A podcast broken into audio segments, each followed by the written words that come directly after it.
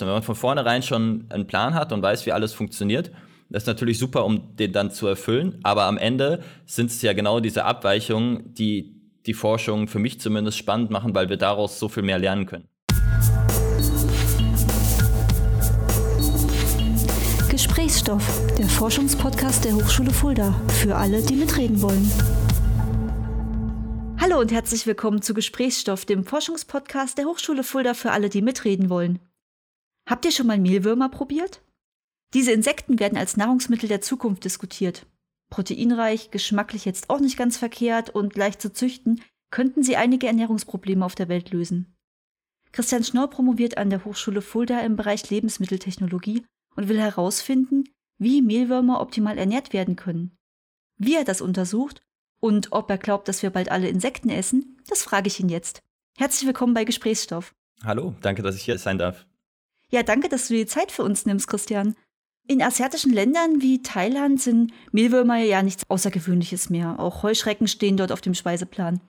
In Europa mussten Mehlwürmer erst als Lebensmittel zugelassen werden. Das ist 2021 passiert für gelbe Mehlwürmer und Heuschrecken und jetzt gerade für die Hausgrille.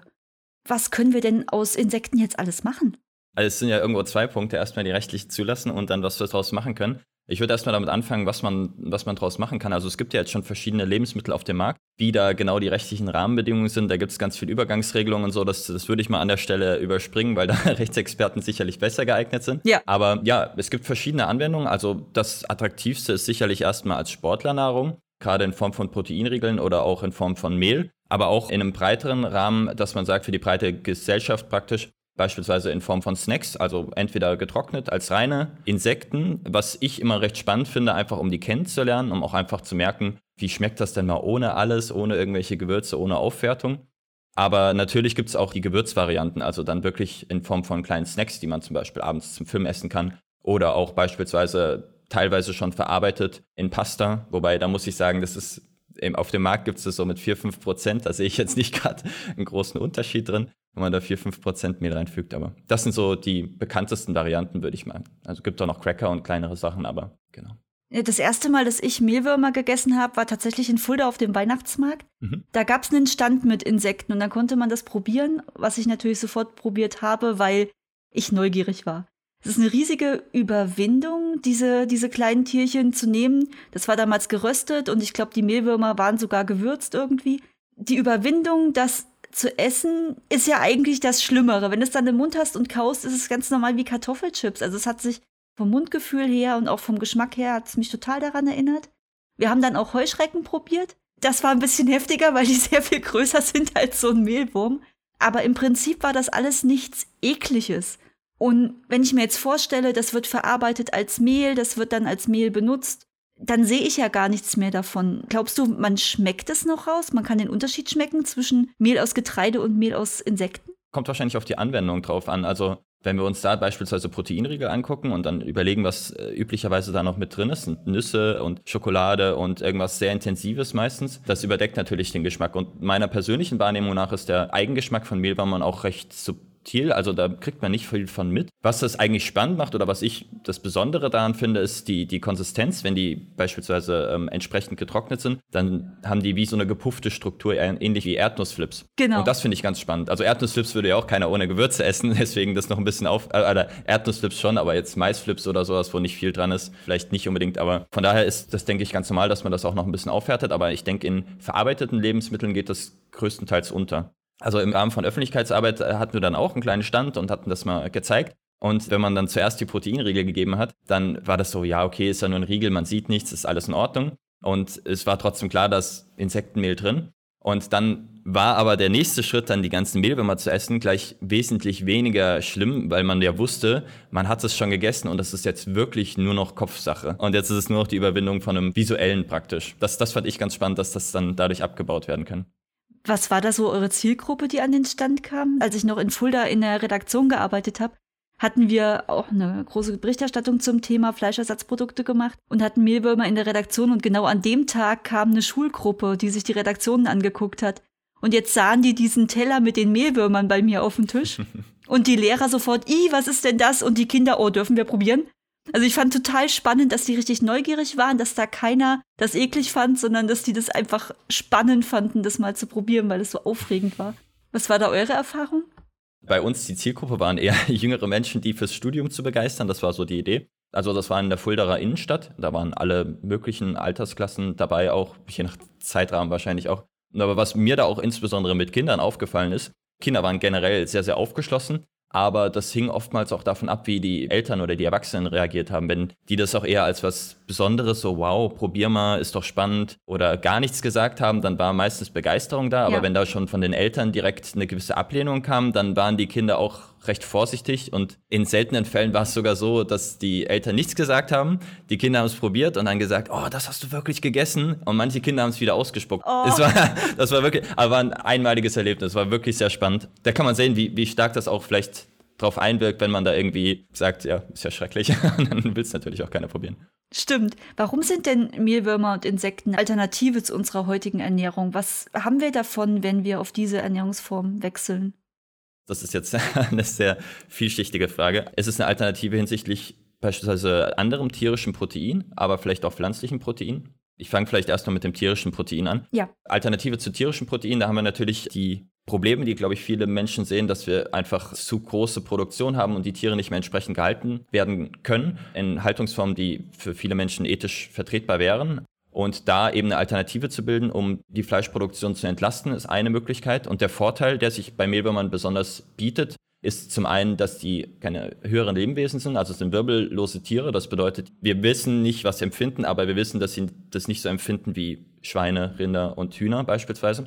Und wir haben noch die Vorteile, dass die Futter besser verwerten können, also in kurzer Zeit viel Masse aufbauen können und generell kurze Lebenszyklen haben. Dann gibt es noch den Vorteil, das sind ganz viele kleine Tiere, die können wir stapeln. Das bedeutet, wir haben auch eine geringere Landnutzung, die notwendig wäre, um Mehlwürmer zu halten. Beim Wasserverbrauch sieht es ein bisschen anders aus. Also das, das ist so annähernd ähnlich wie mit Hühnern. Mit Schweinen und Rindern wird üblicherweise angenommen, dass da der Wasserverbrauch höher ist und die Bildung von Treibhausgasen und dann hat man noch sehr, sehr viele Faktoren mehr, was einen Vergleich recht schwierig macht. Aber das sind die groben Tendenzen, die Mehlwürmern zugesprochen werden oder Insekten im Allgemeinen und die Vorteile hinsichtlich tierischem Protein würde ich jetzt mal abkürzen an der Stelle. Es wird wahrscheinlich eine Debatte geben, wie wir mit Insekten umgehen, denn auf der einen Seite, es sind natürlich Tiere. Wir wissen nicht viel darüber, was sie empfinden, das hast du gerade schon erläutert, mhm. aber es sind natürlich Tiere und wenn wir Tierschutz und Tierwohl im Blick haben wollen, natürlich werden wir bei Mehlwürmern nicht in die Gefahr kommen, dass wir so eine Käfighaltung entwickeln wie bei Hühnern und die Lebensbedingungen so sehen, wie es derzeit bei Schweinen in konventioneller Haltung ist. Aber trotzdem müssen wir natürlich einen Blick drauf werfen, wie wir ja, diese Tiere halten und züchten für uns. Vielleicht kommen wir mal auf den rechtlichen Rahmen. Was definiert dieser rechtliche Rahmen denn momentan? Was ist denn erlaubt? Was dürfen wir mit diesen Insekten machen? Mhm. Generell der rechtliche Rahmen unterliegt der Novel Food Verordnung. Und da gab es jetzt verschiedene Zulassungen als Novel Food. Das erste Insekt, was da zugelassen wurde, das war schon im Mai 2021, hattest du ja auch kurz erwähnt. Das ist der Tineprior molitor heißt der, also der gelbe Mehlwurm oder auch einfach nur Mehlwurm genannt. Das ist auch das Insekt, was ich beforsche. Mhm. Dann ist darauf gefolgt Mitte November 21 die Locusta migratoria, also die Wanderheuschrecke, das du auch erzählt hast, die gibt es ja auch schon eine Weile. Dann kam irgendwann die, die Hausgrille, Archeta domesticus heißt die. Und dann gab es auch nochmal eine extra Zulassung nur für das Mehl von dem, das entfettet wurde. Ja. Und genau, jetzt übermorgen tatsächlich wird noch ein zweiter Mehlwurm zugelassen. Alphitobius diaperinus heißt der. Ah, okay. Der hat auch keinen wirklichen deutschen Namen, um den von anderen Mehlwurm zu differenzieren. Also im Englischen heißt das beispielsweise, der, den ich beforsche, äh, Yellow Mealworm und der Alphitobius Lesser Mealworm. Aber in der deutschen Sprache haben wir nicht mal einen Unterschied. Also das wären beides Mehlwürmer einfach. Okay zur Einordnung, wir sind gerade am 24. Januar, ist Aufzeichnungsdatum. Wenn ihr das hört, wird es wahrscheinlich alles schon zugelassen sein. Das heißt, schaut euch ruhig mal um, was sich da getan hat. Genau. Und gerne einfach mal auch ausprobieren, zu schauen, ob das was ist, ganz offen. Also das ist noch zu teuer, das Produkt wahrscheinlich für die meisten Leute, um das in eine Diät einzubauen, aber einfach mal offen erkunden, Spaß haben an Lebensmitteln. Ja, was dürfen wir damit jetzt machen? Was darf damit alles passieren? Also genau, für, für den Mehlwurm beispielsweise wurde dann von dem, der den Antrag gestellt hat, praktisch angegeben, wie die das äh, verwenden wollen. Das bedeutet beispielsweise, die haben jetzt fünf Punkte angegeben. Und zwar zum einen als ganzer Snack, also bis zu 100 Gramm auf 100 Gramm, also ganze Mehlwürmer praktisch. Dann gibt es noch die Anwendung bis zu 10 Gramm pro 100 Gramm für verschiedene andere Lebensmittelprodukte, also beispielsweise die Proteinriegel, von denen ich vorhin gesprochen habe, Biscuits, aber auch verschiedene andere Lebensmittel, also die Pasta, die ich erwähnt habe, auch und Hülsenfrüchte ähnliche. Das heißt, was du gerade gesagt hast, in so einem Proteinriegel darf unter den Bestimmungen, wenn es 100 Gramm Proteinriegel sind, 10 Gramm Mehlwurm drin sein. Mhm. Mehlwurmmehl meistens dann verarbeitet, ja. genau. Es sind selten die ganzen Mehlwürmer drin, die man noch erkennen könnte. Ja, das ist aber auch erstmal gar nicht so viel, wo man es dann alles finden kann. Mhm, genau. Aber da gibt es für jedes Insekt andere Anträge und jeder, also das kommt ja immer aus der Industrie und jeder hat eine andere Vorstellung, wie die das in den Markt einführen wollen. Also ich würde vielleicht an der Stelle auch wirklich nochmal die Menschen dazu animieren wollen, einfach mal reinzuschauen. Das ist recht technisch alles, aber dann sieht man auch, wie, welche lange Liste da eigentlich abgearbeitet werden muss, was alles nicht in diesem Mehlwürmern zu finden sein darf, wie klein der Anwendungsrahmen ist und wie viel Arbeit dahinter steckt, bis es mal wirklich zu so einer Zulassung kommt, mhm. obwohl wir eigentlich wissen, dass es in Asien oder auch in Afrika teilweise normal dazugehört. Mehlwürmer und Insekten an sich werden ja auch als Futtermittel eingesetzt. Du hast das vorhin schon mal ganz kurz erwähnt. Wer zu Hause Reptilien und Amphibien hält, die beschäftigen sich ja schon mit Mehlwürmern und wie sie Mehlwürmer am Leben erhalten, um sie als Futtermittel zu benutzen. Wie sieht denn der Speiseplan eines solchen Mehlwurms aus? ja, also erstmal recht einfach eigentlich. Die können sich vollständig von, von Weizenklei ernähren. Also das wäre was, was denen alle Nährstoffe bietet, um entsprechend zu wachsen. Was dann oftmals noch verwendet wird, sind irgendwelche wasserhaltigen Lebensmittel, also auch gut vorstellbar im eigenen Haushalt. Eigentlich alles, was so beim Kochen mit anfällt, was da vielleicht nochmal außen vor ist, ist im äh, Kaffeeträber, also die Rückstände vom Kaffee. Oder auch die Stängel oder sowas, sehr zellulosehaltige Sachen. Die sind omnivore Tiere, die essen wirklich sehr, sehr viel. Das macht es auch für mich ein bisschen einfacher. Das schaust du dir jetzt für deine Promotion an, mit welcher Ernährung wir Mehlwürmer am besten gedeihen lassen können. Warum untersuchst du das, wenn du schon weißt, was die essen? Mhm. Also da geht es vor allem darum, das Ganze zu quantifizieren, also ganz klar festzulegen, wie viel besser die wachsen und da auch diese Unterschiede wissenschaftlich belegen zu können. Also das ist einmal der, der Hauptaspekt. Mhm. Wo es jetzt bei mir losgeht, das Thema, das war nochmal ein bisschen anderer Ursprung, aber im Endeffekt geht es darum, die Wurzeln von Salatpflanzen zu nutzen. Also ich schaue vor allem auf die, die Rückstände von der Kultivierung von Pflanzen Ähnlich vielleicht auch von dem, was dann in der Küche anfallen würde, nur noch ein bisschen mehr außenrum. Okay. Dadurch, dass sich gezeigt hat, dass eben wasserhaltige Lebensmittel da recht hilfreich sein können, ist es mit den Wurzeln nochmal ein Spezialfall, die denen zu geben und genau zu schauen, was passiert da denn jetzt? Wie wird die Masse umgesetzt? Einmal in Biomasse, also in Larvenmasse, die wir dann später verzehren könnten. Und wie viel davon wird wieder ausgeschieden und zu schauen, wie man diese Ausscheidung gegebenenfalls auch weiter nutzen kann. Wie misst du denn, ob es dem Mehlwurm mit dem, was du ihm zu fressen gibst, gut geht? Der kann dir das ja nicht erzählen. ja, da sind wir jetzt auch bei einem ganz spannenden Punkt. Da wollte ich vorhin eigentlich auch schon was dazu sagen.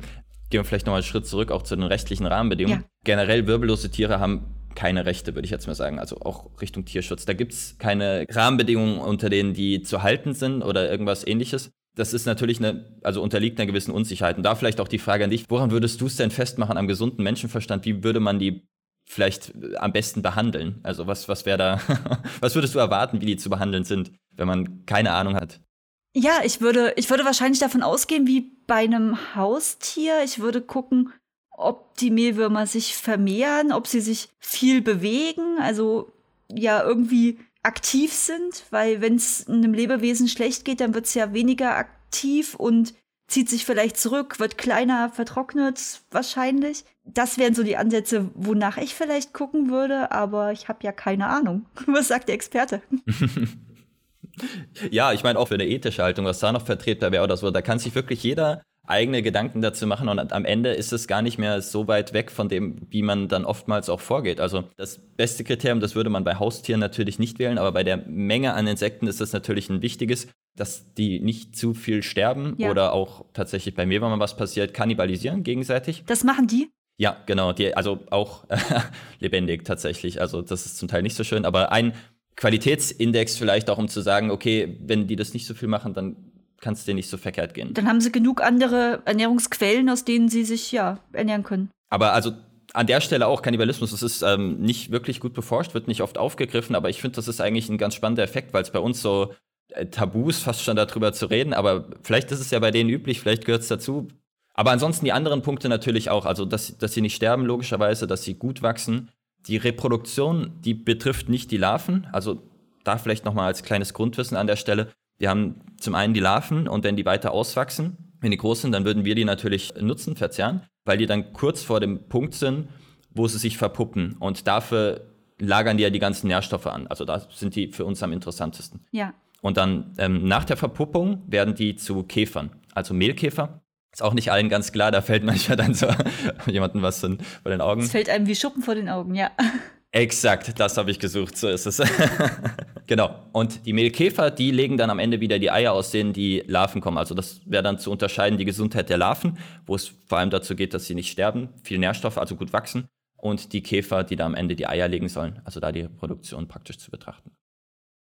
An, daran, dass du gerade gesagt hast, es gibt keine Regeln, es ähm, wirbellose Tiere haben keine Rechte, sehen wir ja schon, wie wir als Gesellschaft mit diesen Lebewesen bisher umgegangen sind. Sie hatten keinen wirtschaftlichen Wert für uns. Entsprechend haben wir sie auch nicht gezüchtet und nicht uns damit beschäftigt, welche Regeln müssten wir denn aufstellen, was bei Haustieren und Nutztieren ja ganz anders ist. Da gibt es ja riesige Regelwerke und enorme Debatten in der Gesellschaft. Wie viel Platz braucht ein Huhn, damit es dem Tierwohl entsprechend gehalten werden kann? Wie viele Eier soll es legen? Wie muss es einer Kuh gehen? Wie muss es einem Schwein gehen? Wie viel dürfen sie raus? Diese ganzen Debatten könnten uns bei Insekten ja auch noch blühen, wenn wir uns mal ernsthaft damit beschäftigen, was das für diese Tiere bedeutet.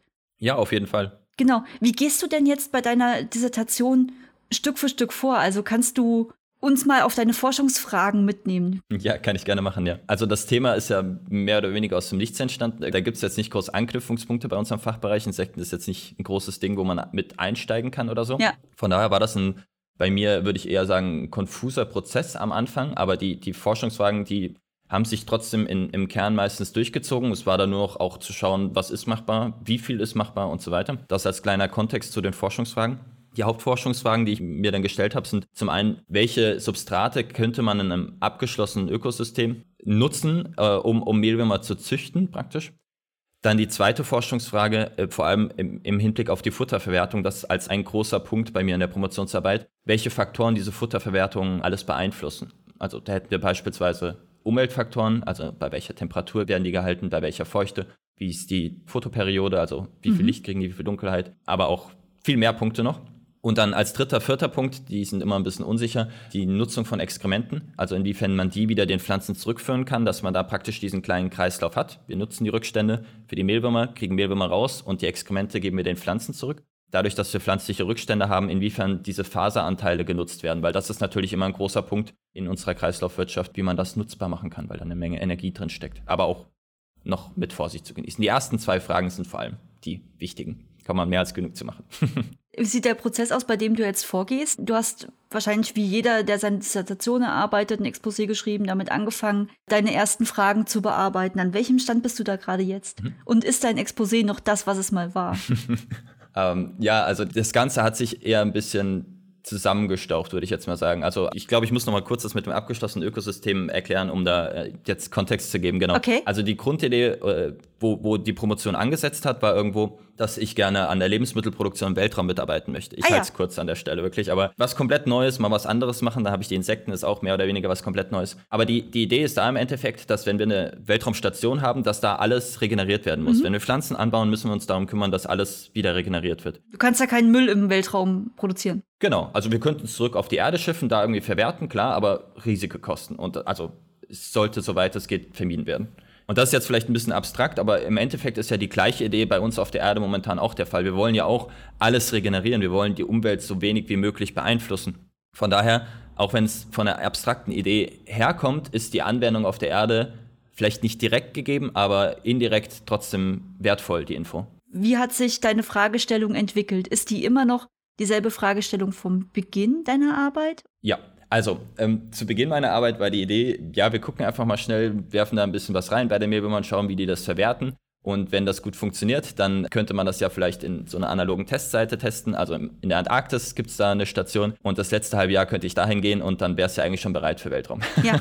und dann kam ein bisschen die Realität und es wurde klar, da muss man ein bisschen kleinschrittiger vorgehen. Man muss die Methodik aufbauen, muss erstmal alles vor Ort sehr ausführlich testen. Okay. Genau. Das bedeutet, von diesem Riesenplan ist es dann erstmal runtergegangen und ich habe mir angeschaut, inwiefern die die Wurzeln von Salatpflanzen nutzen können, die hydroponisch, also nur in der Nährlösung kultiviert werden.